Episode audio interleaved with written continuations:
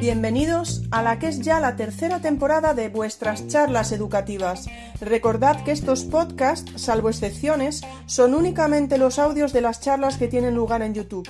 Por lo tanto, la calidad del audio dependerá de la calidad de las grabaciones en directo.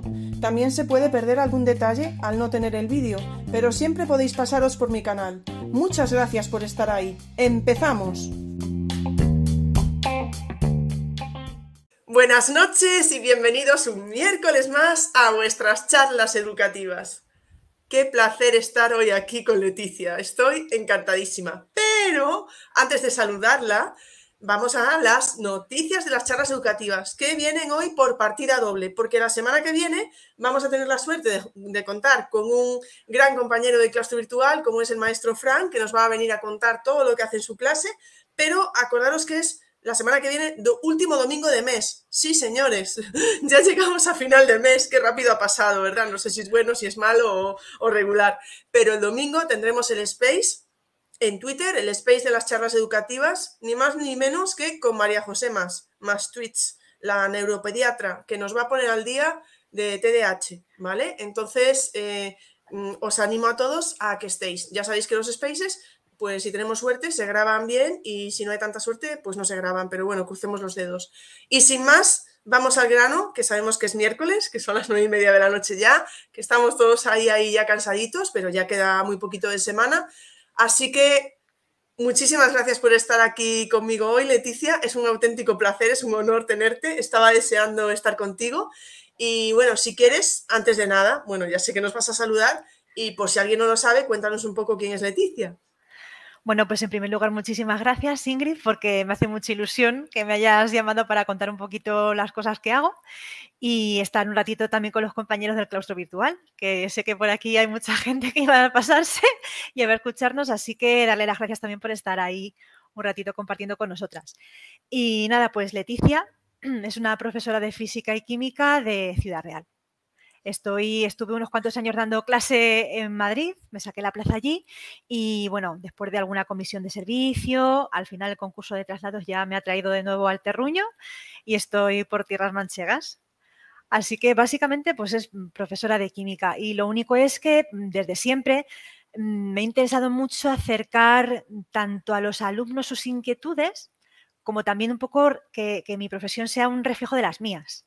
Entonces, en cada momento, como yo soy un culillo un poco así de mal asiento, pues con lo que me he ido picando, lo que me he ido llamando la atención, he intentado meterlo de una manera u otra en, el día a día, porque la química, pues a ver, yo soy una enamorada de mi asignatura, soy consciente de que a los muchachos de vez en cuando les, les pesa un poco, es la asignatura hueso, se se les resiste, pero es que es súper bonita porque es que la química es lo que nos rodea y está alrededor de nosotros, la física y la química, así que qué mejor manera de que se den cuenta de que está presente en cualquier sitio, ya sea alrededor de nosotros o en cualquier cosa que les pueda interesar. Así que siempre pues esa cosita de intentar acercarles el mundo que les rodea y que vean que lo que se estudia realmente tiene aplicación y está presente a nuestro alrededor. Así que, ¿cómo lo hago? Pues dependiendo un poco de en cada momento lo que me va viniendo a la cabeza, lo que se me va ocurriendo, lo que ellos me van proponiendo y eso intento en la medida de lo posible siempre dentro de lo que nos deja la temporalización y el temario y el coco de la EBAU y estas cosas, pues meterlo en clase para que pues estén un poquito motivados y no se les haga tan pesada esta asignatura que sé que es lo que le pasa a veces. Que conste que me parece muy interesante lo que dices de acercarte a sus inquietudes, a sus intereses, pero también introducir los tuyos. Eh, bueno, supongo que por un lado es normal porque también es de lo que sabes, ¿no? Y o sea, me refiero, te sentirías cómoda haciéndolo, haciéndolo y por otro lado eh, también hará que tú lo disfrutes más, ¿puede ser? Yo es que me lo paso pipa. yo voy a clase y me lo paso muy, muy bien. Además, yo creo que esas cosas cuando hay un buen ambiente en clase, estamos todos relajados, estamos todos disfrutando, eso se palpa. Y esa la manera de hacerlo es, un, es un feedback, o sea, es tú das y ellos te dan evidentemente luego cada grupo es un mundo y hay años pues que tienes, mm, por lo que sea, conectas mejor o, otros años no conectas tan, tan, bien, pero siempre por lo menos lo que es la cosa de, tratarles de acercar, ellos cuando ven que simplemente no es el profesor que llega, le suelta el rollo y se va, sino que te ven pues que estás disfrutando Parece que no, pero es una cosa completamente subjetiva, pero sí que yo la palpo en clase. Que la recepción no, lo que es la motivación cambia, cambia un poco. Cuando ese, ese clima es un poco como de, de estar tranquilo, de estar a gusto, de estar disfrutando, trasciende más allá de lo que es el temario. Yo no me quiero meter aquí en temas de Juan, de evidencias, etcétera, que también hemos, tenido por aquí mucha gente que se dedica a esto, pero, pero yo sí que el sentimiento que tienes tú, o sea, cuando ellos están, cuando ellos disfrutan, yo creo que en realidad, pues el aprendizaje como que surge con más facilidad. ¿eh? Yo, por lo menos, es lo que, ¿no? Cuando están cómodos, cuando el ambiente es adecuado, cuando yo lo veo bastante. Yo pienso lo mismo. y conste que, que quede entre nosotras aquí. Sí, que no se entera la mía. que no entre nosotras, efectivamente. Sí, sí, por aquí están, por aquí están comentando. No sé si eras tú, pero me suena, pero a lo mejor no eras tú, porque claustro virtual, claro. Eh, no sé si eras tú que este año o el año pasado en algún momento comentaste por Twitter que estabas teniendo un grupo que te costaba. Sí, pero al final estas cosas, pues Mm, pasa el tiempo y son estrategias. Es que tampoco llevo tanto dando clase, creo que este es mi séptimo año, mi octavo año. Entonces, claro, vas eh, aplicando estrategias, las que otros años te funcionaron, te das cuenta de que no te funcionan. Y al final, pues hay momentos que se hacen duros, ¿no? Pero bueno, esto al final es cuestión, ya pensando un poco en la situación que tengo ahora mismo, de seguir intentándolo y la cosa ha mejorado bastante, de hecho. De hecho, hoy mismo he estado jugando con ellos en clase, que era algo que yo hace unas semanas, incluso antes de vacaciones, me planteaba seriamente porque decía, si es que yo creo que no, no va a funcionar, o sea, si me voy de las manos, va a ser una pérdida de tiempo, porque al final, bueno, luego me gustaría ah, explicar un poco todo el tema de la BJ, del aprendizaje basado en juego, no deja de ser una herramienta que tenemos en nuestra caja y nada es la panacea, nada es la fórmula mágica, ojalá, pero al final depende mucho del grupo, de los alumnos que tengas. Entonces, es un recurso que yo creo que el alumnado en general, por mi experiencia, disfruta, pero no siempre resulta. Entonces, incluso me llega a plantear no utilizarlo y me he sorprendido a mí misma porque he dicho, bueno, vamos a intentar lo que podemos perder una sesión. Si no, pues regulamos un poco y replanteamos. Y vaya se ha funcionado. O sea, hoy mismamente he estado con ellos y he estado muy, muy contenta. Así que, no sé, eh, tengo buenas vibraciones al respecto. Siempre el segundo trimestre quieras que no, después del primero, el primero es la toma de contacto, que a veces se hace demasiado larga. Y cuando llegan las notas para algunos alumnos, pues lo que es la prueba definitiva de que hay, tiene que haber un cambio necesario, entonces normalmente a la vuelta de vacaciones los ánimos vienen un poco distintos. Así que yo de momento estoy contenta. Estoy contenta. Antes estaba preocupada, pero ahora mismo estoy contenta. Bueno, pues yo creo, Leticia, que nos ibas a enseñar alguna cosilla que haces por ahí. Así que si quieres, cuando, cuando, cuando te apetezca, pues, no, pues me dices. Pero pues estoy de acuerdo contigo, ¿eh? A mí también. Había, por ejemplo, algunas cosillas que yo hacía que me estaban funcionando y que este año no me están funcionando. Y, lo estaba comentando también el otro día, escuchaba a Cristian con Rosa, que hicieron un podcast hace poco, y comentaba lo mismo, Cristian, que cosas que le estaban funcionando antes, ahora no, que tenía que actualizarlas también para llegar a esos adolescentes, ¿no? Que tenéis. Sí, Sí, además es que ya te digo que, mm, pues eso, que cada, cada grupo es un mundo y, en fin, el momento también del año influye mucho, como vengan, este año que está siendo muy complicado, porque estamos ya todos un poco cansados. Mm, estamos ya, y estamos en enero, ¿eh? Estamos ya, sí, la vuelta de vacaciones ha sido complicada.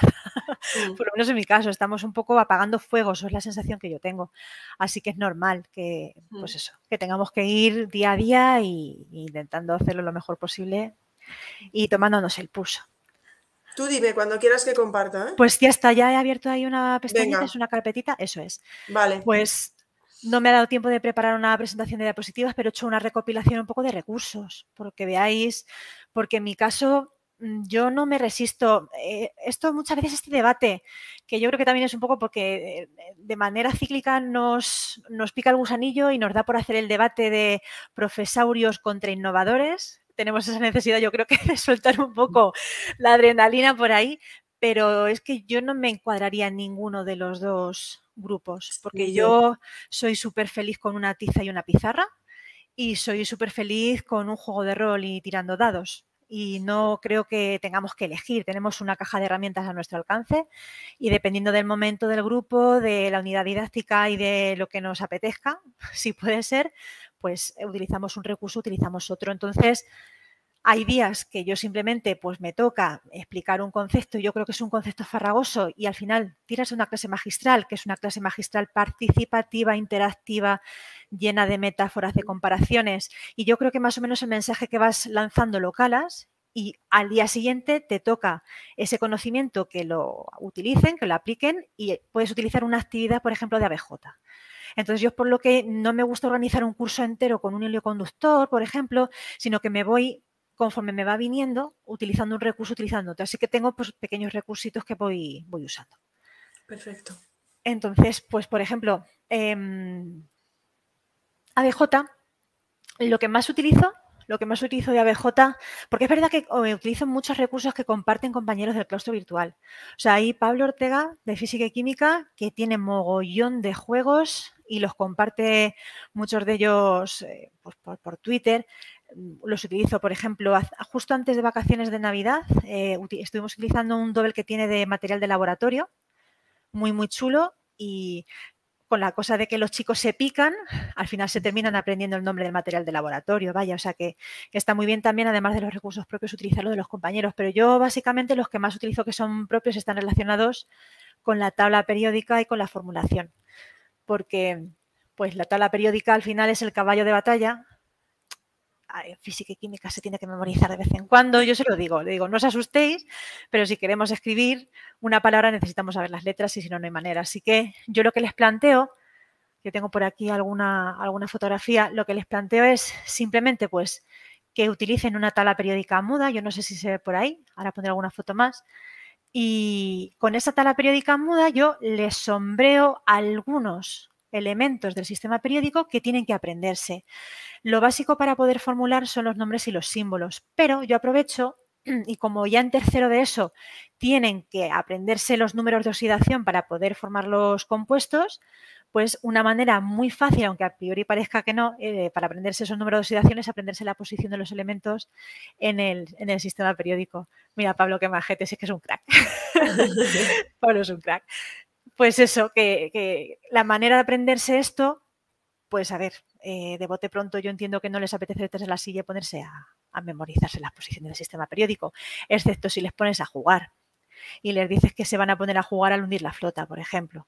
Entonces, ellos lo que hacen es con su tabla periódica, no llegan a dibujar los barquitos, pero sí que se van eh, preguntando celdas como si estuvieran puestos y entonces uno le pregunta al otro y el otro le tiene que responder con el símbolo que aparece y los números de oxidación. Y ahí, como veis a la, a la izquierda de la foto, pues hay un árbitro que les está midiendo el tiempo para que no se queden ahí tampoco pillados pensando mucho y va tomando puntuaciones. Lo que hacemos es una liguilla entre ellos y yo les digo que los que mejor puntuación saquen, pues yo siempre les doy un diplomita, un regalín y les subo un poquito en la nota, que les viene siempre bien. Y, luego al final es que les digo, si es que lo tenéis que aprender porque os va a hacer falta, pues mejor hacerlo así, disfrutamos y si encima llevas algún, algún beneficio, pues mucho mejor. Es que estoy pensando yo, Leticia, que de alguna manera ese aprendizaje que, que ellos harían de manera autónoma en su casa, y probablemente bastante aburrida, salvo algunos que, Mm, bueno, hay gente que, ya tiene como unas técnicas de estudio más avanzadas y también. Sí, yo me, acuerdo que sacaba bolitas y miraba los sí, temas. algún alumno me ha hecho de recortarse la tabla, a lo mejor, eh, eh, apuntársela, recortársela y se hacían fichitas y lo que hacían era como un poco en modo puzzle, rellenársela. Ah, fíjate, qué bueno. Sí. Claro, claro, pero entonces tú les das, es que al mismo tiempo que estás jugando en clase, les, les das ciertas herramientas para, para que ellos puedan seguir un poco de manera autónoma. Claro, yo les doy los truquitos, lo que, lo pasa, pues eso, que al final hay gente que es más proactiva y los replica más en casa y luego hay gente que no es tanto. Pero bueno, si les puedo dar alguna idea, pues, pues genial. Entonces, esa sería, no sé si puedo ocultar nada más, más fotos para que veáis. Esto ya, esto fue justo del curso pasado y pues intentaba mantener todas las ventanas abiertas, distancia de seguridad, mascarilla, pues esas cosas. Esto del COVID al final nos ha, nos ha vapuleado un poquito. Esperamos, ahí. Sería eso, simplemente se preguntan. No hace falta muchas veces montar una que te pierdes. O sea, a, mí, a mí me gusta mucho hacer recursos que sean muy bonitos, que estén muy bien presentados, pero hay veces que la vida te atropella y este tipo de recursos se llevan mucho tiempo de preparación en casa y yo también quisiera lanzar el mensaje de que si hay alguien que le apetece probar esto, es que se tarda nada en bajarse una tabla periódica muda de Internet en formato PDF, fotocopiarla y explicarle las reglas. Ya está, es que no se tarda más. O sea que hay veces que no te da la vida para hacer un recurso muy bonito como te gustaría, pero que de otra manera te puedes sacar una actividad de la manga bastante resultona. Hmm, yo también lo veo, sí, sí. Pues esa sería, por ejemplo, la batalla periódica. Y luego los dados para formulación. Eh, la idea de los dados se la vi por primera vez. Voy a, es que mm, no estoy 100% segura, pero creo que fue a Ruth de Moles y Amperios, del claustro virtual. Si no es ella, por favor, que me perdone, estoy hablando súper de memoria. Pero la primera vez que le vi dados con cationes y con aniones. Y a mí me hizo clic la cabeza y dije, madre mía, o sea, es que esto para formular es tremendo, o sea, es tremendo. Y empecé a poner en práctica el tema de los dados con la formulación inorgánica. Entonces, con la formulación inorgánica, que pongo por aquí la fotito, pero tengo, aprovechando que estoy por aquí, tengo los dados por aquí, no sé si se ven. Los tengo, estos serían los de los cationes, que son amarillitos, igual que se ve en la foto. Estos son aniones, que son blancos. Así, eso es. Ahí. ¿Se ve? Ahí lo de los cationes. Y luego tengo algunos que son un poquito más avanzados, pues a lo mejor se los pongo ya porque esto lo utilizo desde tercero de eso hasta segundo de bachillerato no, porque ya pasó como muy, muy, muy de repaso, pero en primero de bachillerato también lo hago a veces. Y tengo ahí algunos que son un poquito más, un poquito más complicados. Y estos, por ejemplo, los utilicé los dos primeros años o tres que los hice, pero ya no los he vuelto a usar porque COVID nos pone a desinfectar y encima pues nos dicen que, esto de compartir material tampoco es lo mejor. Entonces, de momento los tengo aquí súper bonitos guardados, pero yo lo que he hecho ha sido un poco la versión do it yourself. Ay, pues la idea original, ya digo, yo se la había, creo que fue, si no recuerdo mal, fue a Ruth. Y a mí me enamoraron, es que los vi tan bonitos esto fue de, la primera vez, o sea, ellos para la, primera, primera, primera vez estaba yo todavía en Madrid que los usé, les decía que tenían que escribir una tabla en el cuaderno y lanzarlos. Y se ponían más o menos, no tengo muchos, muchos, creo que tengo 15 o así, entonces se ponían por parejas y se los iban pasando. Y lo que hacían era escribirse en el cuaderno una tabla donde lanzaban los dados, le salía un anión y un cation, y tenían que combinarlos para formar un compuesto del que tenían que escribir la fórmula y nombrarlo y ya está. Y no deja de ser un ejercicio de formular y de nombrar. Lo que pasa es que sí es cierto que como salen los aniones y los cationes, ellos entienden también el procedimiento de formación. Se pasan las horas muertas tirando dados. A mí me alucina. Leticia, como, me habías comentado tú así que te gustaba charla y tal, pues ya te voy a pasar una pregunta que nos hace Lola, que dice, ¿esos dados los has hecho tú? Esos datos los he hecho yo. AliExpress es maravilloso. En AliExpress yo he comprado, ahora enseñaré los orgánicos, se compran los dados en blanco, ¿vale? Estos son dados de 12 caras, que a lo mejor en los juegos de mesa no son muy comunes, pero en el rol sí. Bueno, los de 12 dados quizá tampoco son muy, muy comunes. Pero se compran en blanco y entonces yo con el típico rotulador de los CDs, pues los, los pinto. Problema, que claro, si te pones a desinfectarlos con alcohol o con acetona, pues se van. Entonces, por eso de momento los tengo sin utilizar, porque simplemente de sobarlos y sobarlos y sobarlos cada dos cursos o así los tengo que borrar y volver a escribir. Estoy pensando a ver si hacerlo con algún tipo de barniz o algo que se Estaba pensando yo, estaba pensando yo, y si le, una tontería, ¿eh? No, no, no, no, nada, no, era una tontería. No, claro, tenía que ser algo, algo transparente, sí. Algo, transparente, sí. Sí, por ahí tengo, sé que en algún momento compré un spray en, de, sí, de barniz, pero vamos. Ah, o sea que sí, ¿ves? Sí, es que genial. Sí, es que ya digo que, en el claustro virtual hay de gente que da ideas y, son cosas maravillosas. Los dados de Ruth recuerdo que eran de seis caras y eran de madera, que todavía los tengo ahí. Y yo los cogí de 12, pues porque tienen más caras y hay mucha más, más variabilidad, vaya, que es por eso. Pero si no... también nos decía Vanessa por aquí que yo estoy de acuerdo que, siempre hay que tener recursos sencillos para, para, tirar de ellos también a veces. Bueno, a veces porque los usas sin más, no tiene por qué ser en momentos de agobios, ¿no? Pero es lo que hablamos siempre, de, plan B, C, D, ¿no? Entonces, sí, sí, sí. Hasta como si te sobra un día, resulta que te sobran 10 minutos y sacas los dados, ¿no? Y salgas algo. Yo siempre los llevo en la mochila. Siempre los llevo en la mochila, o sea, eso no es. Claro, ¿quién no lleva unos dados de estos en la mochila? Mm, todo, yo, yo también llevo, llevo los míos. Los roleros es probable que lleven dados encima. Sí, es verdad. Ahí le has dado, ahí le has dado, porque no lo has comentado, pero tu lado rolero es muy poderoso. Y luego, bueno, pues ahí tengo, eso sería la modalidad de los dados eh, orgánicos, que el juego es un poquito diferente, siguen siendo dados de 12 caras, porque ya digo que cuantas más caras, pues mejor. Esperamos, pues blancos y luego estos que los encontró de otro colorcito. Y aquí lo que pasa es que como las moléculas son mucho más variables, pues eh, no es tan fácil el procedimiento. Les tuve que hacer una hoja de instrucciones y precisamente esa foto que estoy compartiendo, que he compartido antes, esas de hace como pues un par de cursos, que todavía no había mascarillas ni nada, pero y lo hacían, o sea, yo les daba los dados y tal, utilizan un dado moradito también que no tengo aquí ahora mismo, que es un dado de 10 caras también en rolero, y con eso se van fabricando sus propias moléculas. Entonces, es, tienen que andar con las instrucciones que yo le di, que es las que tiene ahora mismo ahí ese alumno encima de la mesa, tienen que ir siguiendo, fabricando su molécula y luego formándola. Nos dice aquí Español con Rosa que ¿cómo se llaman esos dados? ¿Será a lo mejor para buscarlos en AliExpress?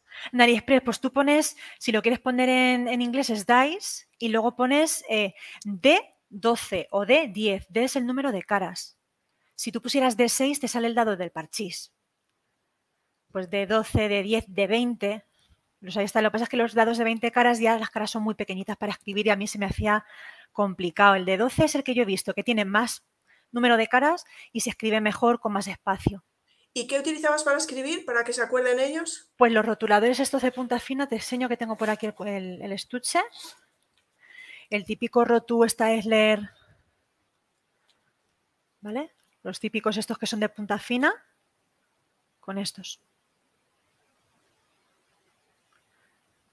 Y luego, claro, eso sí, si no les echas ningún tipo de barniz ni nada, pues al final, eh, aunque solamente sea del sobeteo de los dedos, eh, pues se terminan enguarrinando un poco y al final tienes que ir con un algodoncito y acetona borrando y cada dos o tres cursos volviéndolas a escribir. Estoy haciendo unos juegos de cámara Estoy haciendo unos juegos de cámara para enfocarte que vamos, que mm, deben de estar mareados ya en claustro virtual. ¿eh? lo siento, chicos, estoy ahí practicando. Se ven, se ven. Y lo que decía era que de estos dos cursos últimos, por el tema COVID, para evitar que los chicos mm, compartan material, yo directamente lo que he hecho ha sido hacer una plantilla en PDF, ¿vale? Y con esa plantilla en PDF es la que les mando, ellos imprimen, recortan y pegan y se fabrican los mismos dados que tengo yo. Fíjate, es que estaba pensando yo eso, de la posibilidad, es que no me acuerdo ahora, hay un profesor también que siempre está con la papiroflexia en claustro virtual. Ay, mm, hasta creo que también se llama. Sí, sí, no me, sale el nombre, pero sí. es que tengo su cara, tengo su perfil que siempre está. Yo no sé si será un Pablo también, hasta me atrevería. Eh, no me acuerdo, pero siempre está. Y estaba pensando que podía ser un. que hicieran ellos sus dados. Podía ser ahí súper chulo, fíjate. Pablo pues Beltrán, nos dice Vanessa. Sí, Pablo Beltrán. Pues. Eh, Efectivamente. Estos han estado la semana pasada en mi primero de bachillerato, no con estos que son concretamente los inorgánicos, pero han estado con los orgánicos, haciendo, ahí tengo las fichas que me las he traído para casa para corregirlas, porque ellos las hacen, pero las tengo que corregir luego de yo después. Pero lo que han hecho ha sido recortar simplemente por aquí, por la línea esta negra, doblan las solapas oscuras y las pegan y le salen el dado amarillo y blanco, que serían esos dos, y luego pues los dados, el azul, el rojo y el verde, que son los que he enseñado antes, pues ahí los tienen. Esto es lo que digo yo siempre, que tú me estás hablando de física y química, pero yo sé que ahora mismo, ahora mismo hay gente ahí en clase virtual que está pensando en dados para, para 500.000 cosas. Claro, además en matemáticas se usan un montón. Es que eh, los, los story cubes para, para, hacer una, pues una historia en inglés, o sea, es que eh, se pueden... A mí los dados me encantan, es un recurso que de siempre me parece súper versátil y súper divertido, así que yo siempre que he podido lo he metido. Y los dados orgánicos. Pues esto, esta foto es de la semana pasada, precisamente, de mi, unas chavalinas. Esos son los dados, ya digo, con que, pues eso, con que se tengan, al tirarlos, se queden por una cara boca arriba, basta. Qué bueno, me parece genial, ¿eh? Y eso, y os enseño también, si queréis la, la plantilla, pues La plantilla serían, les puse también por si querían hacer un dado de 10 caras, pero al final el dado de 10 caras este se lo di yo, porque ese como si es un dado estándar, ese lo puedo desinfectar bien y no se borra ni nada, así que ese no lo tuvieron que hacer. Pero lo que es este verdecito y el blanco se lo construyeron ellos. Y los tienen allí y lo estuvieron utilizando la semana pasada. Estos recursos los tengo tendría que hacerme una página web o algún tipo de repositorio donde estuvieran más o menos ordenados, pero yo todo esto lo tengo en una carpeta de Drive y en mi perfil de Twitter tengo un tweet inicial, un tweet fijado, que es como una especie de hilo donde voy subiendo recursos. Entonces, tanto, pues por ejemplo, aquí que tengo eh, las instrucciones, como las plantillas de los dados, todo eso lo tengo subido a Twitter por si hay algún profesor que simplemente, pues ya que lo he hecho, que lo quiere coger y usarlo, ahí lo tiene. No obstante, luego si quieres te paso que te he hecho un, como un repositorio de links, por si lo quieres poner por ahí, que lo sí, vale, vale, lo puedo poner, lo puedo poner de comentario fijado en YouTube y mañana lo metemos también por Twitter. Pero nada, es que hay que seguir a Leticia y hay que ir a ese tweet fijado. Es que más claro no puede estar. Últimamente hablo mucho de rol y poco de docencia, entonces por si acaso la parte del claustro virtual se me aburre un poco. Bueno, pero yo creo que se retroalimentan unos a otros. No, no. lo veo ahí, lo veo conectado, veo la conexión. Pues ahí, vamos, ya digo, todos los recursos por ahí los tengo. Y luego, pues alguna cosita más. Yo creo que de lo primero que llevo haciendo, de lo primero primero, son los friki exámenes. Los famosísimos archiconocidos friki exámenes de Leticia. Los friki exámenes. Y, y los friki exámenes los llevo haciendo pues quizá desde el curso 2016. 2017 o sí, 2015-2016 no, porque fue cuando estaba en prácticas y no me daba la vida para eso, pero al curso siguiente ya, no temáticos, pero sí que fue tímidamente introduciendo, contextualizando algún ejercicio en, en los exámenes. Y luego ya pues me di cuenta de que quedaba mucho más chulo, era también más complicado de diseñar si querías darle un poquito de coherencia, pero quedaba mucho más chulo si tú a un examen le dabas una unidad temática, una coherencia temática. La Rafa. Qué majete. Pues no te sabría decir el primero temático que hice, quizá fue en el curso 2017-2018 o algo así. No lo sé, por ahí va, o 2018-2019, por ahí fue la cosa. El caso es que esos friki exámenes eh, consisten simplemente en que pues es un examen normal y corriente, de dificultad normal y corriente, y lo único que hago es dar un pequeño contexto a un ejercicio, no es simplemente llego yo y lanzo una piedra para arriba. No, Juan Francisco, otro crack. Jolina, que hay mucha gente viéndome. Yo es para meterte un poco de presión, nada más. ¿eh? O sea, simplemente yo voy dejando así caer cosas, pero nada, es. Pero sigue, sigue, Leticia, no te quiero interrumpir. Ya, ya. Pues, pues eso es simplemente darle un pequeño contexto, que no sea un coche sale de Sevilla a Barcelona y otro coche sale de, Barcelona a Sevilla. es el típico ejercicio que hemos hecho todo el mundo de cinemática. O el señor que lanza una piedra para arriba no se sabe muy bien por qué, porque nadie te lo explica. Entonces, no lanza una piedra? Mira, igual que llevas dados en la mochila, lanzas una piedra para arriba. Es que es una cosa es tan común como la otra. No sabría decir qué es lo más común. Yo voy por la calle con dados y tirando piedras hacia arriba. Entonces, pues es el típico ejercicio o dejas rodar, dejo rodar una piedra por un plano inclinado. Pues vale. Pero claro, no tienes contexto. Entonces, si tú a un alumno le pones ese ejercicio, el pobre te lo tiene que hacer, pero dirá, pues vaya, vaya rollo.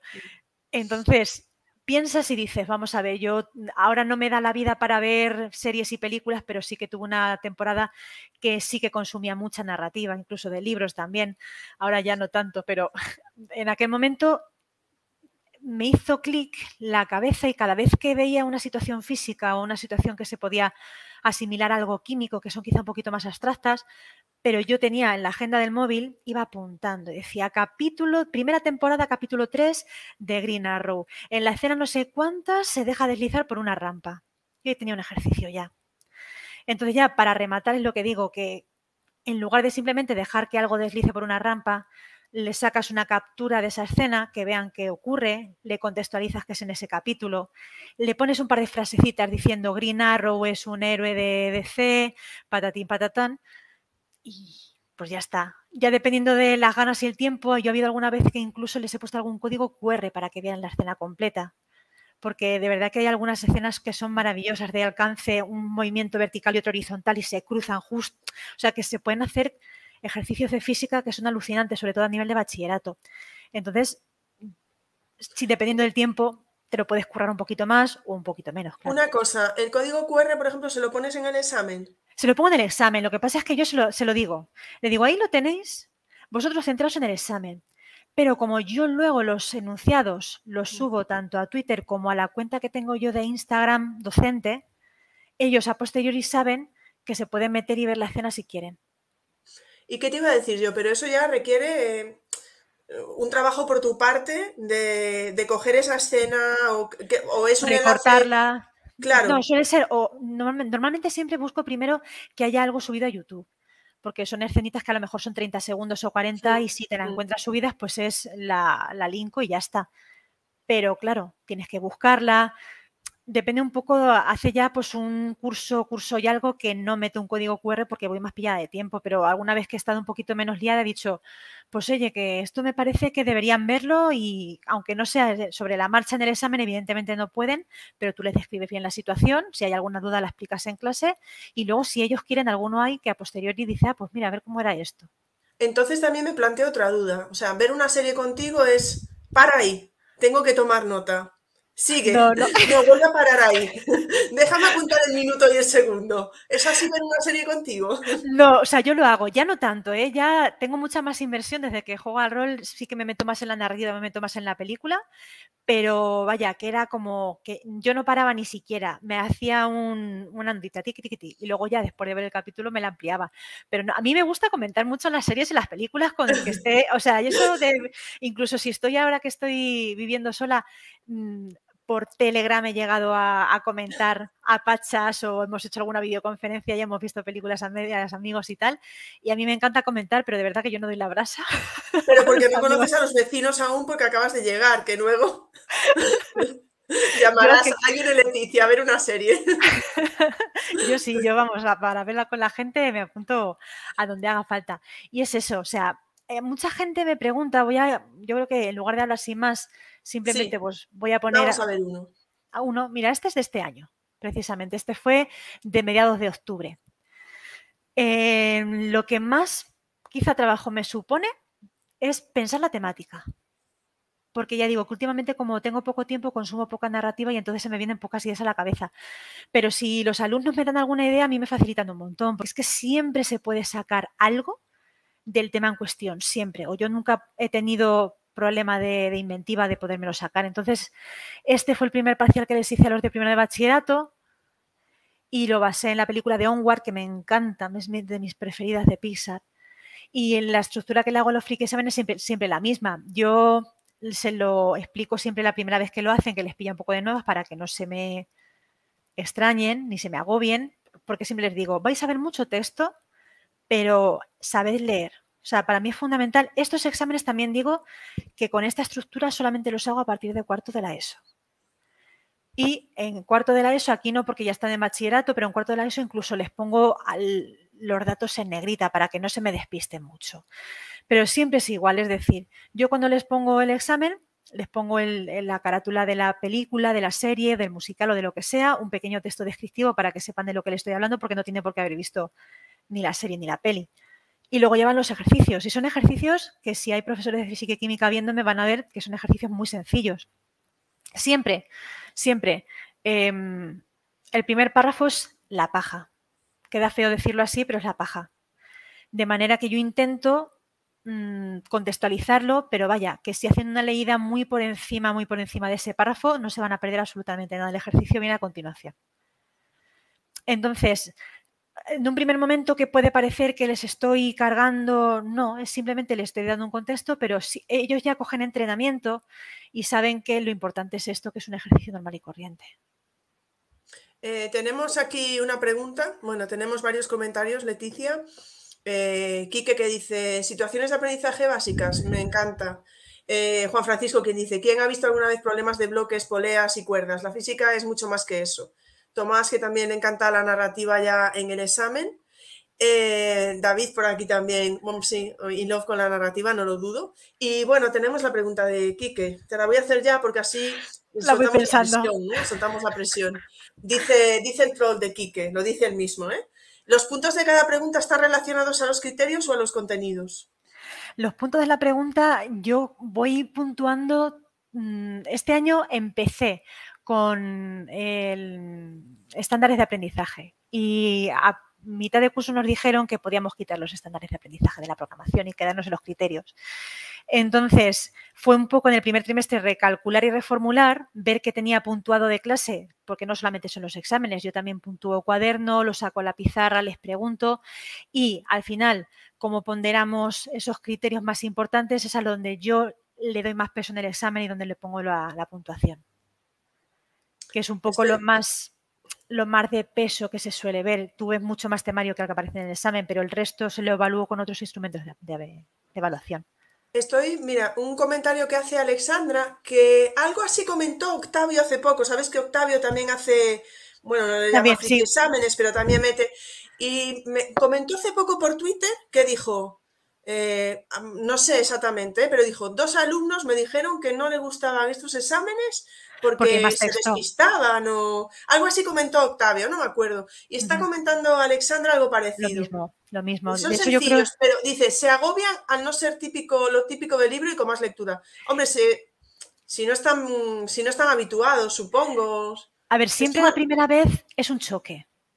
Pero para evitar el choque, yo lo que hago es que les propongo porque también hacemos ejercicios de, toma de contacto. Cuando tú explicas un concepto, tienes que hacer un ejercicio de aplicación para fijar el concepto. Ahí no te puedes permitir el lujo de innovar y meterles mucho en la cabeza, porque si no, ellos tienen que estar centrados en, lo importante, que es en el concepto físico-químico. Cuando ya tienes ese concepto fijado, yo lo que hago ya es empezar a darle contexto en clase. Y lo que he hecho, o lo que he hecho estos cursos y me ha ido bastante bien, es que tengo un Padlet, ¿es un Padlet? Sí, es un Padlet eh, colaborativo, donde cada alumno plantean, yo les pongo un par de ejemplitos en clase con narrativa, pues les pongo el Señor de los Anillos, mi movimiento sobre la marcha. Y cuando les hace gracia, ya les digo, vale, ahora cada uno de vosotros se va a inventar un ejercicio de esto ambientado en una película o una serie que le guste. Va a hacer, va a escribir el enunciado y lo va a resolver. Y cada uno de ellos lo pone en un Padlet. De manera que nos juntamos con una base de datos donde ellos tienen, si por cada uno es un ejercicio y además resuelto, pueden trabajar su ejercicio y los de los demás. Con lo cual nos hacemos un repositorio de ejercicios de este estilo. Cuando llegan al examen ya no les pilla de nuevas. A mí me gusta muchísimo eso, que sean ellos los que... Bueno, es que además ahí hay muchísimas competencias implicadas, ¿no? Yo creo que ellos les va a motivar mucho porque lo hacen sobre su serie o sobre su película favorita, pero es que están, mm, como digo yo, masticando ahí eh, el contenido, ¿no? Nos dice, nos decía Rocío por aquí, ¿ven más tiene tus alumnos desde que hacen friki exámenes? Pues no se lo he preguntado. Yo sí que les digo, me hablan mucho, hay muchos que me tienen calados. Y saben que si me llegan y me dicen, Leticia, ¿qué te ha parecido la película nueva de Spider-Man? Probablemente los cinco primeros minutos de la clase sea comentar la, película de Spider-Man porque me tienen caladísimos. Pero sí que, a ver, a fuerza de que yo les pongo ejemplos, eh, les, les, enseño series, o sea, quiero decir, yo veo series más o menos nuevas, pero tengo mucho cine, muchos, muchas series a las espaldas. Y a mí, por ejemplo, me gusta mucho Breaking Bad, pero se me olvida que a los muchachos Breaking Bad le queda muy antigua. Pues a fuerza de que les hablas y les dices una anécdota, les pones un clip, el otro día los de segundo de bachillerato les puse el de las pilas, Daniel, se pican y hay alguno que, ah, pues, pues la voy a ver, pues me gusta. O sea, que sí que hay alguno que te dice, ah, pues hace eh, un, par de años un chico en el confinamiento se me vio todas las películas de Marvel. O sea, por eso es súper contenta y súper orgullosa y le gustaron y le gustaron. O sea que sí que alguno de ellos sí se me ha picado. Lo que pasa es que llevan gustos también. Te meto otra pregunta de David, nuestro querido David, que dice, no quisiera poner pegas, mm, pues quitamos la pregunta, ¿no? Ya no quisiera poner pegas, ya. no quisiera poner pegas, algo que me está súper encantando. Pero no influye mucho el nivel de comprensión escrita del alumno en su nota en este examen. Claro, yo por eso trabajo mucho con ellos este tipo de ejercicios antes. Fíjate aquí. Es que se lo digo, a estos ya que son de bachillerato, no tanto, pero insisto, a los de cuarto de la ESO, que son, que entiendo que el nivel de comprensión, más que el nivel de comprensión es que no se agobien con tanto texto, que es lo que yo creo que de primeras les agobia, ver tanto texto. Siempre les digo, ¿veis este primer párrafo? Si queréis saltadlo, si queréis saltarlo. Y claro, si llegan aquí, cualquiera de los compañeros que se ponga a leer este párrafo, es que eso es un ejercicio de un libro, es un párrafo informativo con los datos y luego las preguntas. O sea que de verdad no. De hecho, en algún caso, porque claro, estamos hablando con alumnos más o menos estándar. Yo he habido años que he tenido alumnado TDAH, con, con eh, ahí lo tienes. Ahí lo Tomás lo pregunta, ¿qué medidas utilizas para atender a Pues en ese caso trabajo muy de cerca con orientación y muy de cerca con la familia y con el alumno, porque a mí se me ha dado el caso, y además sigo en contacto con, estas familias ya de hace unos cuantos cursos, que yo decía, mira, es que no es mi intención ni mucho menos complicarle el proceso al alumno, o sea, lo que no quiero es eso, y me sentaba y decía, vamos a ver, ¿qué me dice orientación? Tengo que poner pautas de que los ejercicios estén separados en páginas, que tengan un tamaño de letra más grande, que le ponga los datos en negrita para que ellos vean bien lo que hay. Digo, si es necesario, descontextualizo el ejercicio, si esto les va a suponer un problema para ellos, no es mi intención y lo descontextualizo. Y en algunas ocasiones yo hablaba con la familia, les planteaba esta postura y decía, mira, lo hacemos así, si es que no hay problema ninguno. Me decían, no, si es que les gusta les gusta. Entonces vamos a probar y fuimos probando y yo hasta el momento es que no he tenido ningún problema por eso. Luego, claro, vamos de la base de que si tú en lugar de poner esto pones una lista de datos y dos preguntas, toma, claro, es mucho más visual y mucho más esquemático y requiere menos esfuerzo y a todos nos gusta más. Mm, de momento yo no me he encontrado ningún problema. Llegado el momento en el que me encontrara un grupo que no, que, que no maridara bien con esto, pues evidentemente aquí lo importante es lo importante y esto se cae. O sea, es que lo tengo requete claro. No hay nada que esté por encima del aprendizaje del alumno. Esto de momento he visto que les hace gracia y les motiva, pues para adelante, pero si llegado el momento es que no, tengo muy claro que esto se va para abajo. ¿En, algunas, ¿En alguna ocasión has dado la posibilidad de, escoger entre dos versiones de examen? En alguna ocasión. Tipo EBAU, con sus dos opciones, que además no me, lo, no me he guardado ninguna, ninguna aquí en la carpeta que rabia, pero en, tipo EBAU les he puesto las dos opciones, cada una con una película. Eh, teníamos por aquí, bueno, teníamos por aquí un compañero que decía que quizás se hago bien en el primero, pero que con ella están acostumbrados, o, con ella, eh, y que se los piden. Pero Alexandra, por ejemplo, dice, qué suerte, por lo que estabas comentando tú y lo que comentaba él, que lo ha intentado y que se quejan, pero que los usa para entregas, para trabajar en casa, pero que en exámenes que a ella no le, no le funciona. claro, es que luego cada grupo es un mundo, es lo que hemos efectivamente, dicho. Efectivamente, efectivamente. Y Mer Flores dice, Leticia, ¿qué haces con los cursos más bajos? Porque dijiste que empezabas, que dijiste en tercero, ¿verdad? Cuarto, cuarto. Cuarto, cuarto.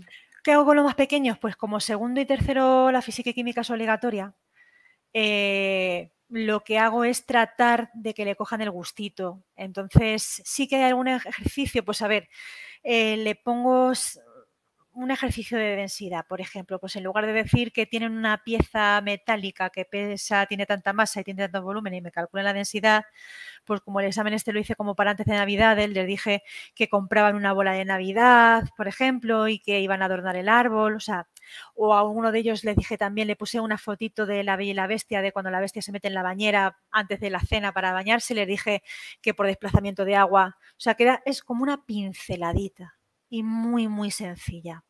Que lo vean como un guiño, pero ni mucho menos esto. ¿Por qué? Porque una persona que está en cuarto, que está en un bachillerato de ciencias, ya asumes que tiene la cabeza centrada en esto, pero un chaval que está en un segundo, tercero de la ESO, que a lo mejor es que incluso está en tercero, pues coge unas matemáticas que no sean académicas o que enseguida en cuarto se va por unas humanidades, tampoco le puedes meter caña con esto, entiendo. Entonces tienen que ser pinceladitas muy, muy, muy, muy leves, o por lo menos así es como lo veo yo. Hay aquí dos comentarios conectados porque tenemos a nuestro querido Juan San Martín que dice, en secundaria la comprensión lectora es un problema, pero trabajando este tipo de ejercicios se hace un fantástico eh, ejercicio transversal.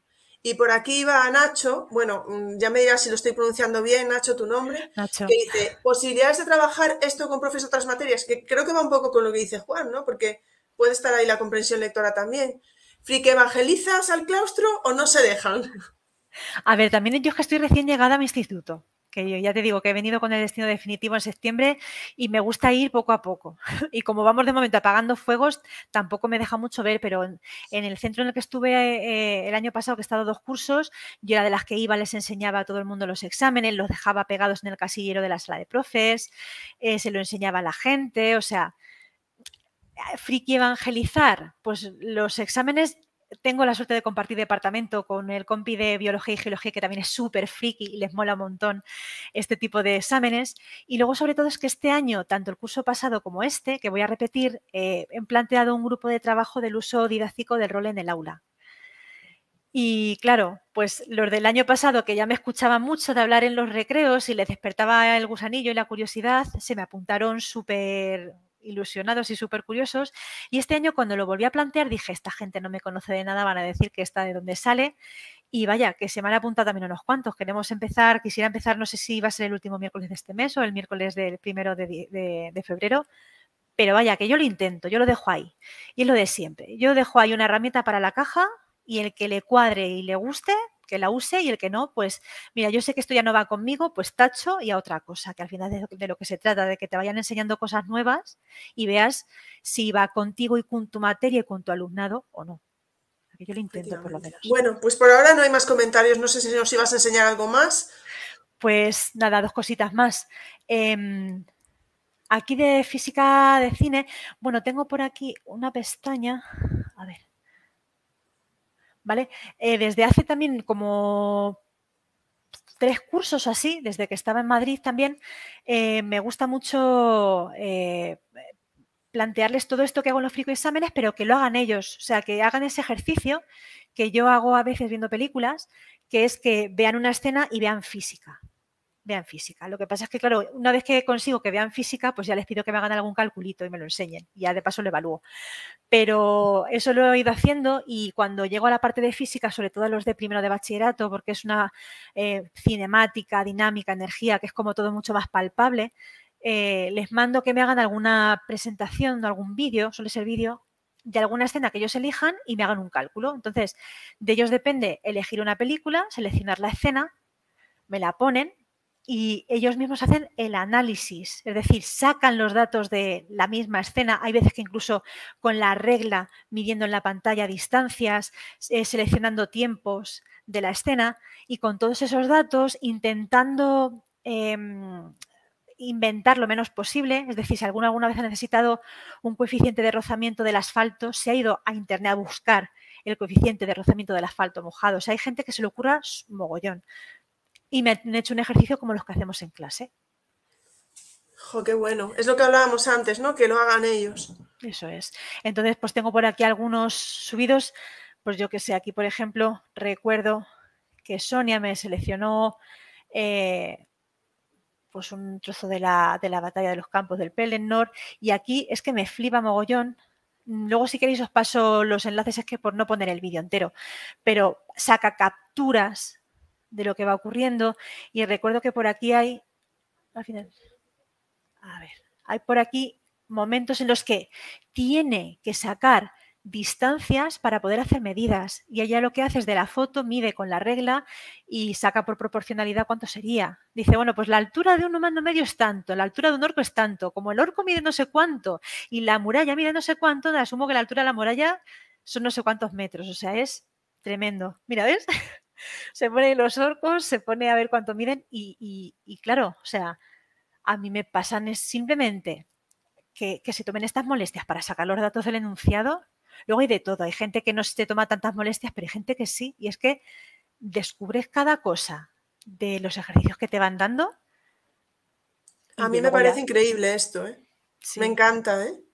Es alucinante, o sea, esto es probablemente lo que más me gusta de los ejercicios que me entregan. Y bueno, esta es, ya te digo, una escena del retorno del rey. Luego, si quieres, te paso por aquí. Eh, pues, mamá mía, creo que por aquí hay gente tirándose por una escalera, que es un plano inclinado. Mira, hay gente muy buena. A ver, así, o sea que, mm, que me hace los esquemitas, el diagrama de cuerpo libre con la cara. O sea, hay gente que se le ocurra muchísimo. Entonces, Veo mucha competencia digital ahí, ¿eh? También. Hay, hay de todo. Luego hay alumnos que no se, no se quieren complicar tanto y se ponen la cámara aquí y se ponen con un papel a escribir. También vale. También vale, también vale, porque ya depende un poco las competencias. Yo evalúo tanto contenidos como competencias, pero es que todos ellos mm, en su estilo son maravillosos. A mí no hay vídeo que no me hayan entregado que no, que no me haya gustado. O sea, muy contenta con este tipo de ejercicios también. Y me deja para el final el, rol. dale, dale. Eh, antes de que pases al rol, pregunta Tomás, pero bueno, creo que es lo que estábamos hablando, ¿no? Si llevas a cabo algún proyecto prueba transversal, por ejemplo, porque en educación física piedras no lanzarán, pero pelotas sí. Pues al final, como estos dos últimos cursos que cuando he aterrizado un poco más y he sistematizado este tipo de ejercicios, he estado rodando de un instituto a otro y hemos estado con el tema COVID, ya digo que yo ahora mismo voy apagando fuegos. Ahora que estoy definitiva en un centro, necesito asentarme y ya mm, creo que sí que da para hacer no solamente esto, sino, o sea, con plástica. Plástica se, se da mucho a eso, porque, a ver, pues una creación de un vídeo por ejemplo, ¿no? O, si quieren hacer un, esquema o algo así, color de educación física, pues igual. De hecho, es que yo tengo programadas algunas actividades que las solíamos hacer en estas semanitas que había entre la evaluación ordinaria y la extraordinaria, ahora que ya en, eso se ha quitado, pero eso estaba muy pensado para que en junio, sobre todo los alumnos que ya hubieran aprobado, salieran al patio, hicieran eh, cosas en las pistas y eso pues quieras que no, si lo compartes con el de educación física, pues también está muy bien. O sea, yo creo que sí que en ese sentido los profesores tenemos que eh, no hablar más porque nos vemos en los pasillos y hablamos, pero claro, la labor de coordinación es una labor que requiere tiempo. Y ahora mismo estamos tan sobrepasados que a los profesores nos falta tiempo. Sí, totalmente, sí, sí, Pero vaya que sí, que, lo tengo en mente, sobre todo ya digo, con esos dos departamentos, tanto con, con, educación física como con plástica, creo que ahora mismo son los que yo, en este tipo de actividades que hago, pues se puede, eh, hacer ahí más interdepartamental. Enséñanos, dale, dale, al rol. Pero sí que me estoy dando cuenta que tú lo que haces es que le das vida a la física y a la química. Le, les das, le das, eh, bueno, le das sentido. Para la gente que no está a lo mejor metida como tú, yo creo que les haces que se lo contextualizas, es que le das vida. Hace que vean que es que no se van a ver las películas de un modo diferente ya. sí, me explicas por lo menos, o sea... Me parece, sí, me parece estupendo, la verdad, me encanta, me encanta. Venga, va, te dejo seguir. Y nada de rol, pues esto es lo que digo que es un poco el reflejo de nuestras inquietudes. En el aula yo tuve una primer, un primer, primer, primer contacto con el rol hace unos cuantos años ya, pero no fue nada satisfactorio, con lo cual pues eso no llegó a permear en el aula. Pero a raíz del confinamiento, en el confinamiento sí que a mí me sirvió mucho para todas esas semanas y semanas que estuvimos encerrados en casa, que fueron tan duras para todo el mundo, y para los docentes tratando de eh, sobre la marcha improvisar las teleclases y estas cosas que fueron, yo lo recuerdo como semanas bastante duras y bastante frustrantes, pues en ese contexto un poco la vía de escape, cuando a mí ya se me acabaron los cómics, las películas, la música y todo, eh, pues eh, di con gente por internet que me ofrecieron jugar al rol online y para mí fue una experiencia súper chula y además sigue siendo una experiencia súper chula y muy enriquecedora a nivel personal y profesional. Entonces, llegados a ese punto en el que yo disfrutaba tanto porque no deja de ser la misma narrativa que he contado antes, pero interactiva, donde tú te haces protagonista, o sea, y, y esa vivencia, creo, que facilita mucho más el aprendizaje significativo, porque no es el mundo real, pero es una simulación del mundo real en el que tú estás. Y el hecho de interiorizarla de una manera más directa creo que puede ayudar a ese aprendizaje significativo. Me pensé, bueno, ¿y si les monto una partida de rol? Porque esa primera partida de rol que monté fue en pleno confinamiento. Tú imagínate, Ingrid, esas dos, tres semanas entre la evaluación ordinaria y extraordinaria, donde la gente asistir a clase era conectarse a la videoconferencia. Un chaval que ya tenía las notas entregadas con todo aprobado, ¿qué motivación puede tener a mediados de junio de conectarse aquí, a verme a mí la cara? Yo dije, algo, algo tiene que haber para que yo les pique. Y lo que hice ahí fue, claro, en grupos también tú piensas que era un centro rural, eh, con poca ratio, suerte tremenda, y gente aprobada y tal, pues eh, hablando con ellos, a la gente que no tenía disponibilidad de poderse conectar a clase, que fue lo que yo les pedí, que necesitaba que puntualmente en todas las horas se me conectaran y estuviéramos todos juntos jugando, pues la gente que no podía cumplir eso ya le puse pues otros tipos de actividades de otro estilo, de otro estilo que pudieran hacer pues a otras horas o de una manera pues eh, que no fuera en vivo, ¿no? Entonces al final me, quedé como con dos grupos donde no había muchos alumnos y era viable que yo les montara una partida. Y esa partida que yo monté ese primer año, pues fue nada, eh, yo lo planteé, yo eh, eh, solamente he escrito dos módulos de rol, quiero decir, he escrito dos módulos de rol, como Dios me dio a entender en aquel momento, porque tampoco estaba recién, recién empezando a jugar, entonces lo orienté mucho pues a, los, a los profes, a qué, tiene que hacer un profe, cómo lo tiene que plantear, cómo es la historia, y yo lo que hice fue utilizar un juego que es un juego rollo eh, Dungeons and Dragons muy de mazmorreo, que ahí hay elfos, hay enanos y por allí disparando flechas y esas cosas. Y lo que planteé es que los alumnos fueran los personajes que de repente un día mañana se levantan, se levantan, no están en su pueblo, están o su pueblo ha cambiado y ellos no son ellos, sino que son estos personajes y tienen que ver qué es lo que ha ocurrido porque el pueblo lo ha inundado una niebla y parece ser que es la culpable de lo que está pasando y tienen que averiguar qué es lo que ocurre. Ya no hay gente mayor, ellos son los únicos que están en el pueblo y es un poco resolver el misterio.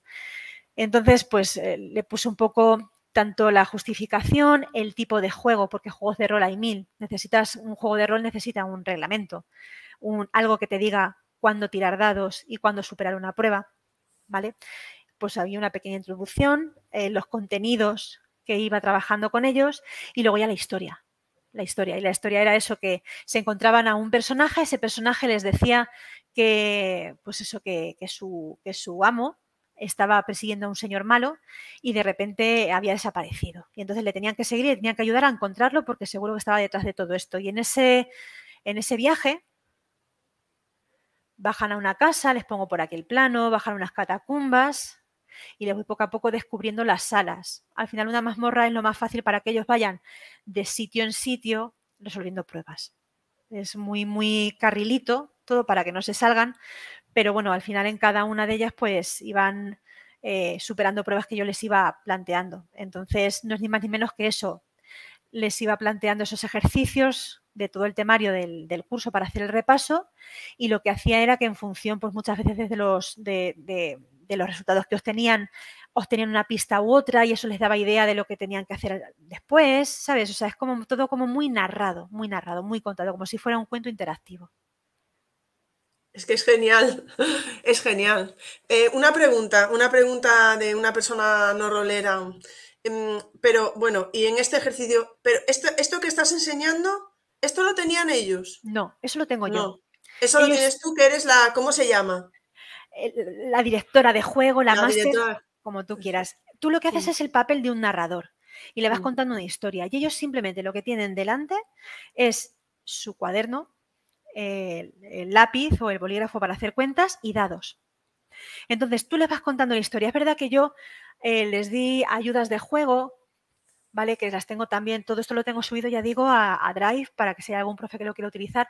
Entonces, cuando llegaban a un sitio y encontraban, pues, yo qué sé, pues una hoja de un pergamino, pues yo les, cuando lo hice online, que estábamos confinados, les compartía la imagen en la pantalla para que la leyeran. Cuando lo hemos hecho en clase, esto yo lo he impreso, lo he plastificado y lo de siempre, lo dejas ahí, que no lo toquen porque ya en época COVID no se puede compartir material y si hubiera que compartirlo, pues como está plastificado se podría desinfectar también. Pero vaya, se supone que aquí hay datos, entonces tú les vas ayudando un poco. Se supone ¿Y que las imágenes de las mazmorras, por ejemplo, que enseñabas antes? Pues las imágenes de las mazmorras me metí en una página web en la que te dan recursos para que tú vayas cogiendo y utilices esas. Pero si las enseñabas a ellos, las imágenes. Sí, sí, lo que hacía era para personalizar. Eh, aquí. poco a poco, eh, al principio tenía el mapa vacío para que no les fuera dando información de más. Este es mm. el mío, pero ves, por ejemplo, pues tenía ahí versiones en función de, yo veía la, habitación que habían entrado, si solamente habían pasado aquí al principio, pues la metería en la primera. Que luego pasaban a la segunda, pues le descubría la segunda. Qué bueno. ¿Qué te iba a decir yo? ¿Y esto en sesiones de cuánto tiempo lo hacías? Cuando lo hiciste online. Cuando esto lo hice online, creo que estuve pues esas dos, tres semanas. Esto me empleó todo, todo ese lapso de tiempo entre la ordinaria y la extraordinaria. De hecho, claro, tú también te haces una temporalización y no es simplemente que hagan el ejercicio, es que ellos tienen que rolear, ellos interaccionan como sus personajes, ellos se ponen ahí como si fuera un teatrillo, ¿sabes? Entonces, dependiendo de cómo de teatreros serán, la cosa se puede alargar o no, a ti te toca un poco tirar y aflojar para que no se te vaya de las manos, pero recuerdo y, me hace mucha gracia porque una de, en uno de los grupos estaban muy preocupados de si lo íbamos a acabar o no, porque claro, al final ya el, digamos que la solución de la historia es una solución así como con un giro argumental y estaban muy, muy, con mucha expectación para ver cómo acababa y les preocupaba mucho que no acabáramos. Así que recuerdo que por aquel entonces nos coincidía, una de las clases la perdíamos porque caía en el corpus, que era festivo en Castilla-La Mancha y me hicieron de dar clase. Me dijeron, por favor, por favor, por favor, conéctate, por favor, que es que no nos va a dar tiempo. Entonces yo me gusta tirarme el pegote y decir que a mí me han pedido mis alumnos en día festivo que les dé clase. Porque claro, era pues eso, la sesión final y, tenía muchas ganas de acabar, vaya. ¿Tenemos alguna, algún comentario por aquí? Mm, además de, bueno, de, de, comentarios sobre, pregunta digo, ¿no? Comentarios sobre qué chulo es. Enrique dice si tienes algún alumno disruptivo que no quiera meterse en lo que le propones y que cómo los atraes. Suelo hacer grupos que sean heterogéneos que sean heterogéneos. Ya te digo, eh, de aquí por detrás no he tenido mucho problema con los grupos con alumnos disruptivos puntuales y este curso que los he puesto a jugar a mí me han funcionado de una manera que no me imaginaba. Todavía nunca nadie se me ha negado en rotundo a hacer nada, quiero decir, porque pues siempre tienes algún alumno que, que, no es proactivo o que simplemente está allí y es el típico alumno, pues eso, que no quiere trabajar.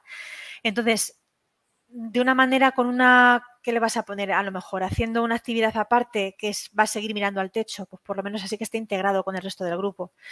Estoy mucho dando vueltas alrededor para ver que se integren, para ver que por lo menos pues no eh, molesta en la dinámica del grupo. Cuando ellos juegan o cuando tú juegas una partida de rol, tú llevas a un personaje pero como yo me puedo encontrar con ratios de 20 alumnos o de 15 alumnos, lo que hago es que trabajan por grupos, por eso hablo de grupos heterogéneos. Entonces, cuando ellos se juntan y tienen que consensuar qué es lo que hace su personaje, no solamente se ayudan a la hora de resolver el ejercicio, intento darle un rol donde si quizá no es tan activo a nivel curricular, sí que pueda tener un rol más de organizar o algo así, de manera que se integre de una manera o de otra. Tenemos a Octavio por aquí que dice, ese curso de rol en el aula lo tienes que hacer a través del centro de formación para que, se, para que nos podamos apuntar. Pues esto, el grupo de trabajo, Octavio, que voy a empezar a final de mes, ese es del, del centro de formación de Castilla-La Mancha. Lo que pasa es que es un grupo de trabajo, porque también es un grupo de trabajo que es intercentros, que lo estoy haciendo eh, desde mi instituto de este curso y mi instituto del curso pasado, que ha habido gente que se ha querido apuntar también. Entonces, es verdad que ha habido gente que me lo ha dicho, gente de Castilla-La Mancha, que tengo por ahí, he hecho un par de menciones o tres por Twitter, pero igual como no me da la vida, yo sé que me tengo que sentar y escribir un correo electrónico formal al centro de formación y que lo oferten y lo hacemos online porque me consta que en Castilla-La Mancha es que habría gente interesada en hacer algún curso así. Otra pregunta que tenemos por aquí, un poco anterior, de nuestro querido Castor Curioso, en este caso Elisa, que dice, eh, ¿En general te parece que las escenas que aparecen en las películas son fieles a las leyes de la química y la, física? ¿Has observado en algunas ocasiones errores importantes? Alguna vez les he puesto precisamente ejercicios para que sean ellos lo que, lo que saquen la conclusión. Hay escenas que se ven que no tiene sentido por los valores, porque igual en este tipo no he querido poner el vídeo entero, pero una de las cosas que les hago mucho hincapié es que el resultado que obtengan lo tienen que comentar y lo tienen que analizar. Y normalmente les animo para analizarlo que busquen datos y que comparen el resultado que les sale de una velocidad, por ejemplo, pues con una velocidad de otra cosa. Entonces, cuando les sale una velocidad de un señor corriendo, que es la velocidad de despegue de un avión, pues ellos mismos se dan cuenta de que con los datos que han extraído de la escena, eso no puede ser. Entonces eso no es realista. Eso lo pido, no tanto en los friki exámenes como en los vídeos que me graban. Y luego sí que recuerdo un friki examen en concreto de cuarto de hace unos años que se lo ambienté en Titanic, porque la escena está de la tabla que es súper, súper famosa y tan polémica, que cabía Jack encima de la tabla. Claro que cabe Jack, pero que la tabla se hunde. Y estuvimos ahí calculándolo porque había mucha gente indignada con que Jack no cabía en la Yo que sí, que cabe en la tabla, pero la tabla se hunde y lo estuvimos demostrando. O sea que muchas veces lo utilizamos en los exámenes. Eh, por aquí Vanessa que dice que siente admiración absoluta. No sé si será muy objetiva Vanessa, pero a, David por aquí y que te ha quedado, que te ha quedado, que te ha quedado muy bien. Teníamos por aquí. Mm, Sí, bueno, Jesús que decía, decía Leticia que se iba a dar la talla. Bueno, pero porque a mí me gusta mucho hablar. Octavio dice, me da igual que sea grupo de trabajo. Si está en el centro de profesores, me voy a apuntar. Pues dile que lo intentes. Si yo no he empezado, Octavio. Yo no empiezo hasta finales de mes o principio del que viene. Aunque, vamos, que aunque no te den los créditos, tú vienes y te, y te conectas y lo escuchas. O sea que sí. Vas a tener que hacer algo a nivel nacional o internacional porque hay gente con ganas, ¿eh? ya te lo digo. Oye, que te estoy interrumpiendo con esto, no sé si nos ibas a enseñar algo más de rol. De rol tengo por aquí alguna otra aventurilla, pero es que es más o menos igual. tengo alguna. Bueno, de aquí sí que. Luego también, si quieres, te paso un enlace. Eh, esta actividad de rol, esta en concreto, la tengo publicada en cuadernos de pedagogía.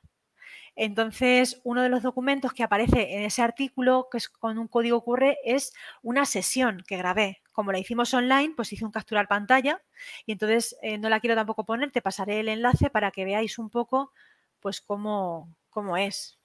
Eh, tenía, explico un poco los recursos que utilizo, cómo les voy compartiendo la pantalla. Eh, aquí tenía la videoconferencia, pues por el tema este, pues puse los avatares delante para que a los chavales no se les vea. Eh, aquí utilizo el servidor de Discord eh, privado que teníamos nosotros, donde les voy compartiendo las imágenes. Aquí teníamos el, pues eso, para poner música y tal. Y luego les iba compartiendo, ta, ta, ta. Y sé que por aquí me iban haciendo cálculos. Está todo, es una sesión entera, ¿vale? O sea, aquí está el ejercicio de densidad y por aquí Sé que en algún momento es, van, me iban diciendo las masas, yo como iba mucho más deprisa las iba poniendo en el Discord, ellos iban en su, en su casa haciendo los cálculos y cuando al final teníamos los, los resultados de densidad, pues al final se dieron cuenta de que tenían que coger una determinada piedra que les abría un enigma y esas cosas, o sea, y es muy gracioso verlo, porque los chicos cuando se dan cuenta les hace clic, es como que, ah, hemos encontrado esto, e, es gracioso. Y nada, igual ya digo que no, por aquí tengo igual alguno del año pasado con otra historia completamente distinta y posiblemente que veáis, eso, el de hace dos cursos era una mazmorra y este era un poco pues eh, una historia de un crimen, que había algo ahí como un poco paranormal detrás, entonces a cada uno de ellos eh, les hice un dossier con su historia, con su ficha de personaje, estuvieron tirando dados. No tengo aquí las fotos, pero nos fuimos como fue para ya final de curso, eran de segundo de bachillerato.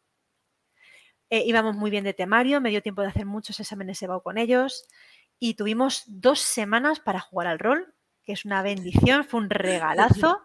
Nos fuimos a un merendero que estaba al aire libre eh, fuera del instituto, con lo cual teníamos mucha distancia de seguridad. Ya digo que no, no, no me he bajado la foto, la tengo en el, en el móvil, pero aquí no.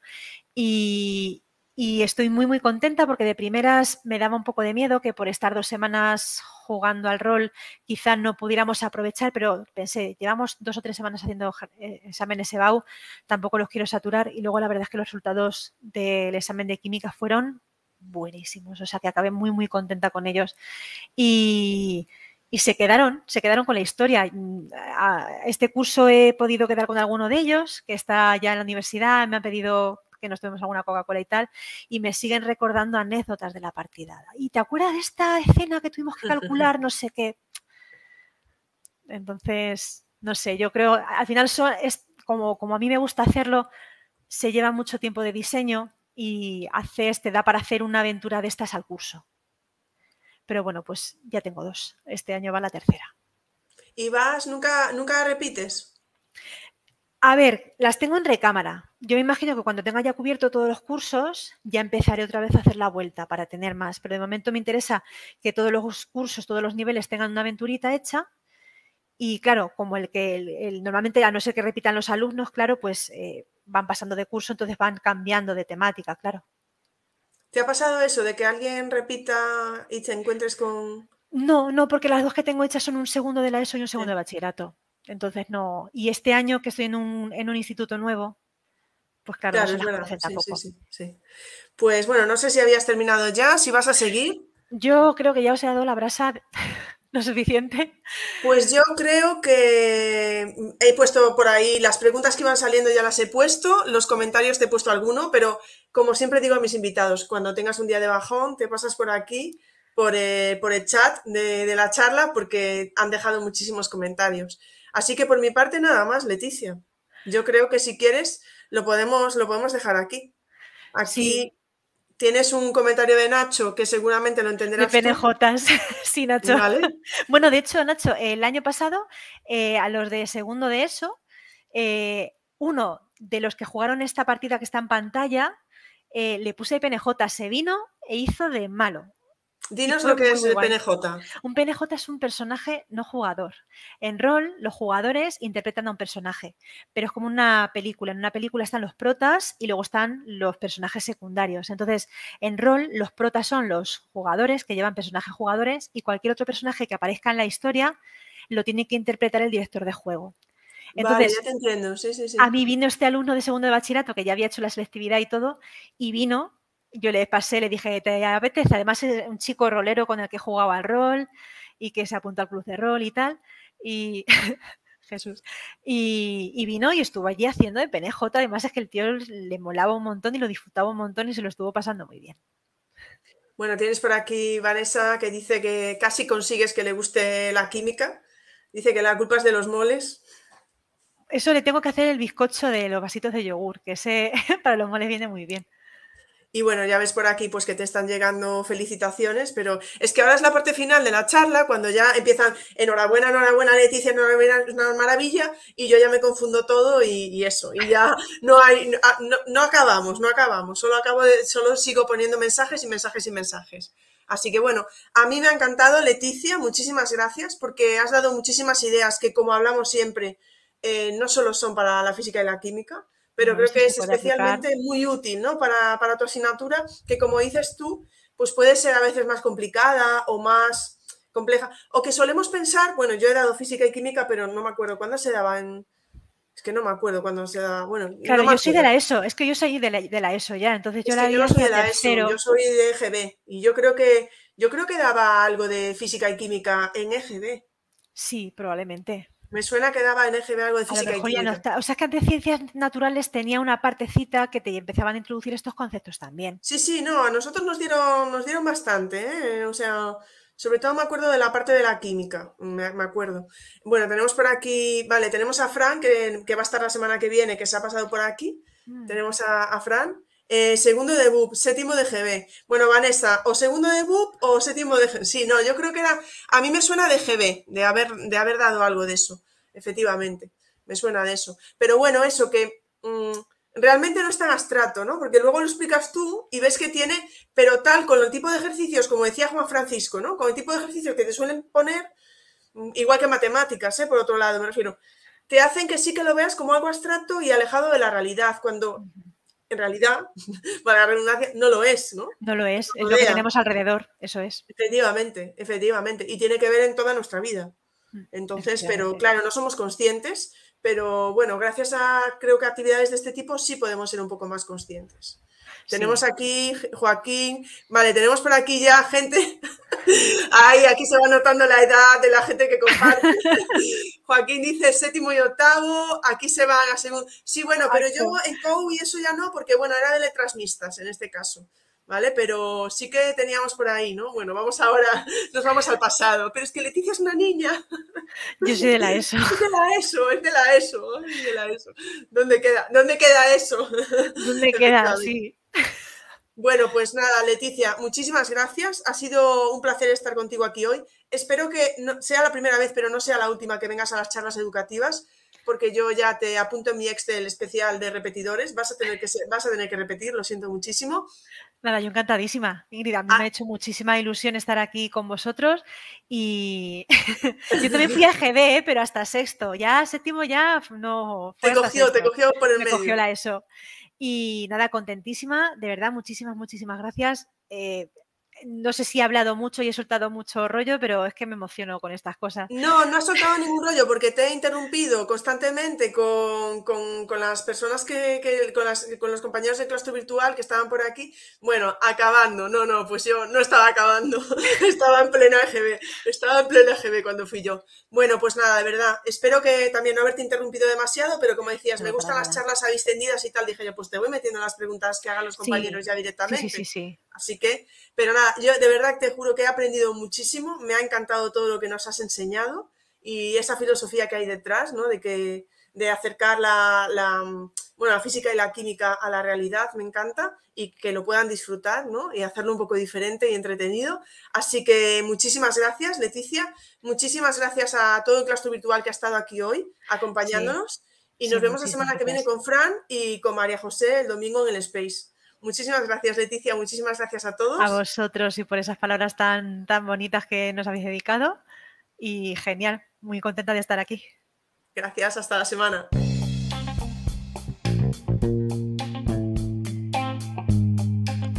Muchas gracias por escuchar este podcast. Si os apetece, nos vemos en el siguiente.